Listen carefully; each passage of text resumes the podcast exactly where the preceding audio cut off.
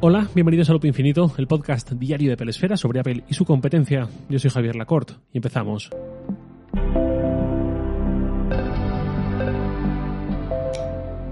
Hace unos días saltó la noticia de que Apple estaba soltando mochos, que dicen en mi pueblo, para invertir en una productora de podcast, concretamente en Futuro Studios. La idea a priori es que gracias a esta inversión Apple pueda producir podcast y llevarlos sobre todo a un formato audiovisual, no solo sonoro, en principio con la idea de que acaben obviamente en forma de serie o de película en Apple TV Plus.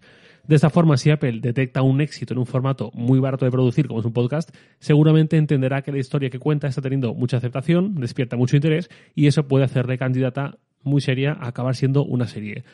Eso es algo que en cierta forma hemos visto en el pasado, por ejemplo, con los productos de la marca Tile, los localizadores, siendo vendidos dentro de las propias Apple Store y en un momento dado eh, retirados de la venta para un tiempo después Apple lanzar los AirTag. Es decir, Apple tiene acceso a información de qué tal se venden los Tile y sobre todo cuánta gente se está descargando las aplicaciones para iPhone de Tile y en un momento dado, si ve que hay un interés suficiente, puede decidir lanzar su propio competidor. Eso es algo que obviamente no contado de esta forma en público, pero que es un poco el modus operandi más lógico, más fácilmente interpretable cuando uno toma un par de cabos. En cualquier caso, esto de los podcasts es algo que podría pensarse como algo muy similar. Si veo que hay un podcast que está empezando a tener muchísimo tirón, mucho más de lo habitual, etcétera, etcétera, pues quizás sea una buena idea convertirlo en una peli, en una serie, un documental para la plataforma que sí que monetizamos directamente como es Apple TV Plus. Eh, porque recordemos, lo he dicho muchas veces, Apple TV Plus, en mi opinión, comparte junto a HBO una voluntad muy clara de contar historias de una forma bastante similar. Mm, en cambio, Netflix, Prime Video, Disney Plus y compañía creo que no tienen exactamente esa vocación tan marcada. No sé si me estoy explicando del todo. Entonces, por ahí me encaja mucho este proceder y que los contenidos originales de TV Plus beban de una fuente como son los buenos podcasts. La cantidad que cuenta Bloomberg, que es la fuente de esta noticia, se maneja para este acuerdo, es de 10 millones de dólares. Quizá recordéis, como me he quejado en alguna que otra ocasión, del inmovilismo de Apple respecto al podcasting. El podcasting no lo inventó Apple, pero es seguramente la empresa más importante que ha tenido en su nacimiento y en su expansión. Y sin embargo, lleva ya mucho tiempo absolutamente inmóvil, casi pasota, mientras que Spotify es quien claramente se ha convertido en líder de esta categoría, al menos en cuanto a impulso, inversión y tal.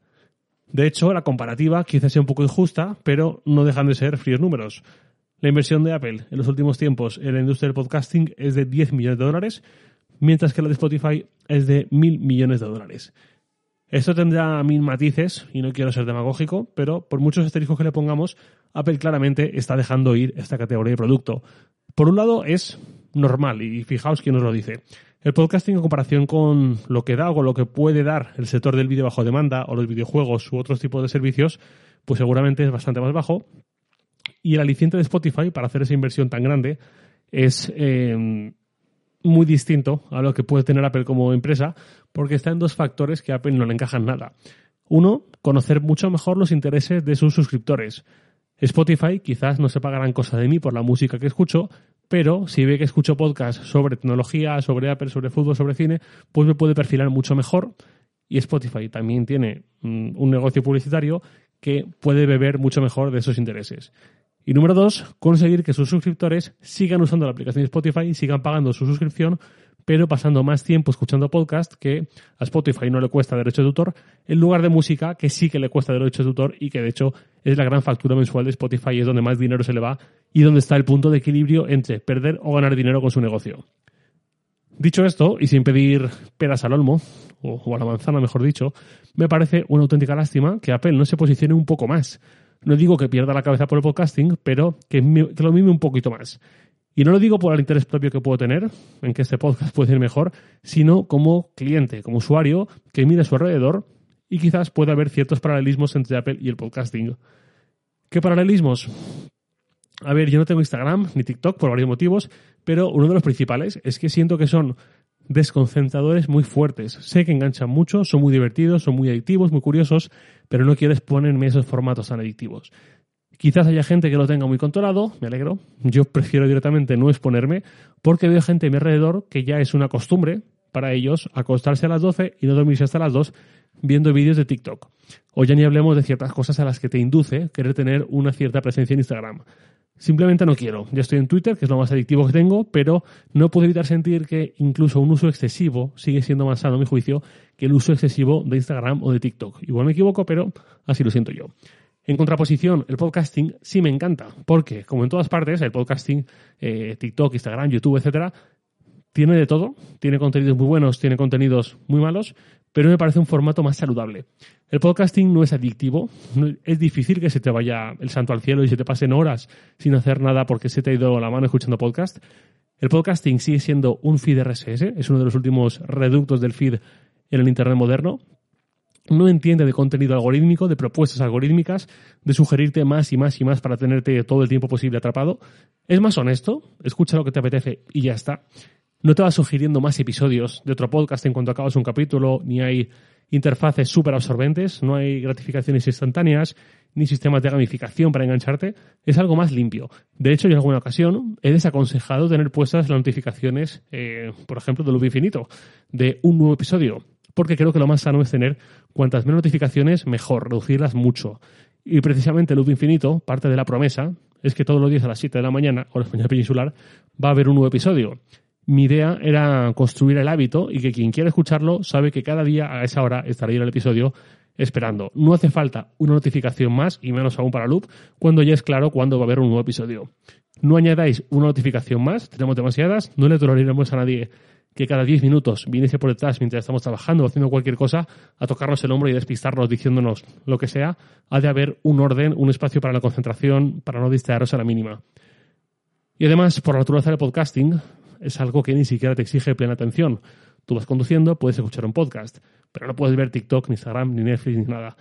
Puedes estar cocinando, paseando por la calle, pues el podcasting es compatible con esas acciones. Apple en los últimos tiempos ha introducido ciertas barreras para evitar situaciones de uso excesivo del dispositivo, desde el propio tiempo de uso de iOS 12, si no recuerdo mal, hasta los modos de concentración de iOS 15, pasando por las notificaciones inteligentes. Si todo eso ha sido lanzado, es obvio que Apple ha detectado eh, una cierta problemática. Apple vive de vender dispositivos físicos y de los servicios de pago, de suscripción, pero no vive de tenerte enganchado a un servicio gratuito que se monetiza con publicidad, que es como funcionan ese tipo de servicios. El podcasting, para mí, filosóficamente, está más cerca de cómo entiende Apple la tecnología, sobre todo si se empezara a popularizar los podcasts de pago con un 30% para Apple, que de cómo la entienden Meta, ByteDance y compañía. Sin embargo, su apuesta por el podcasting es muy menor, 10 millones contra 1.000 millones en Spotify, y no tiene pinta de que esto vaya a cambiar. Ojalá que sí, el incentivo que puede tener Apple, que puede encontrar este de localizar de forma barata historias que funcionen, que le gusten a la gente para conseguir ideas que llevan a Apple TV Plus, pues si ese es el incentivo que le funciona, bienvenido sea. Aunque seguramente proliferarán los podcasts de ficción o documentales o que cuenten de alguna forma hechos reales, pero podcast del tipo Loop Infinito, de gente hablando del mundo, de empresas, etcétera, pues no les cuadrarán de cara a estudiar su paso al audiovisual. Pero bueno, con que nos dejen tranquilos y provean de unos mínimos recursos de distribución a quienes apostamos por ellos, pues yo ya casi que a esas alturas ya no pido más. Voy cerrando el episodio con una pregunta de un oyente. Es Jacinto Morente, arroba Moma en Twitter, que eh, me envió un mensaje más largo y justo al final eh, me decía, ya puestos, te pregunto, si no me salgo de Apple Music es porque durante varios años he ido recopilando discos antiguos. Es como una base de datos para mí. Opciones y abandono. Pues gracias por la pregunta, Jacinto. No tengo claro haber entendido esto del todo, del todo bien, ahora que lo pienso. Pero por un lado te diría que siempre está la opción de tener archivos de música, canciones en local, en archivos locales, en tu ordenador, donde sea, y organizarlos como puros archivos. Yo mismo tengo esto así con ciertos discos, siempre uso el streaming, antes Apple Music, ahora Spotify, pero hay discos que quiero tener controlados. Si llega el día en que no me puedo permitir pagar 10 euros al mes por un servicio de estos, o que esas canciones, esos discos, por lo que sea, salen de sus catálogos, quiero saber que esos archivos los tengo yo y poder escuchar esa música. Por otro lado, con lo de la base de datos, ahí entiendo que ya es más un acceso a una información, quizás, que no solo a la música como tal. En ese caso, yo te diría que busques un formato que te encaje para ir registrando esa información. No te puedo concretar mucho más. Supongo que habrá alguna aplicación muy orientada a este tipo de bases de datos musicales o algo así, o quizás eh, alguna aplicación más genérica. Si lo que quieres es tener un listado detallado de artistas, discografía, año de lanzamiento, canciones, mm, contexto del artista o del grupo en la época en la que lanzó cada disco, los créditos de cada álbum, dónde se grabó, con qué discográfica, productor, compositor, músicos, etcétera, etcétera. Todo eso, pues puedes llevarlo quizás a una base de datos, ya sea en esa aplicación específica que desconozco para bases de datos musicales, de discografías y colecciones, o bien en una aplicación específica de bases de datos, pero general, o bien en un Excel, un hoja de cálculo, un, un bloque en Notion, lo que sea. Yo en cualquier caso siempre aconsejo ponerse en lo peor, que es pensar, ¿y si este servicio cierra mañana? En tu caso, Jacinto, ¿qué pasa si Apple Music mañana decide cerrar? Mañana o dentro de nueve años. ¿Qué pasa con toda esa información que se ha acumulado? Eso es algo que en cierta medida yo he experimentado alguna vez, por ejemplo con Track TV y el paso a sofá, con esa información que yo empecé a acumular ahí, en una plataforma cerrada, que o bien no va ligada a un formato estándar, o bien ni siquiera permite la exportación de los datos. Yo te recomendaría echar una pensada y ponerte un poco en lo peor. Eh, dices que no te quieres ir de Apple Music por esa información acumulada.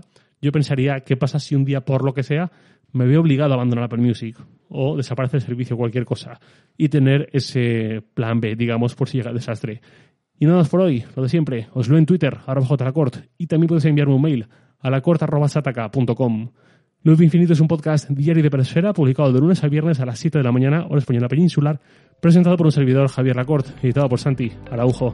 Un abrazo. Hasta mañana.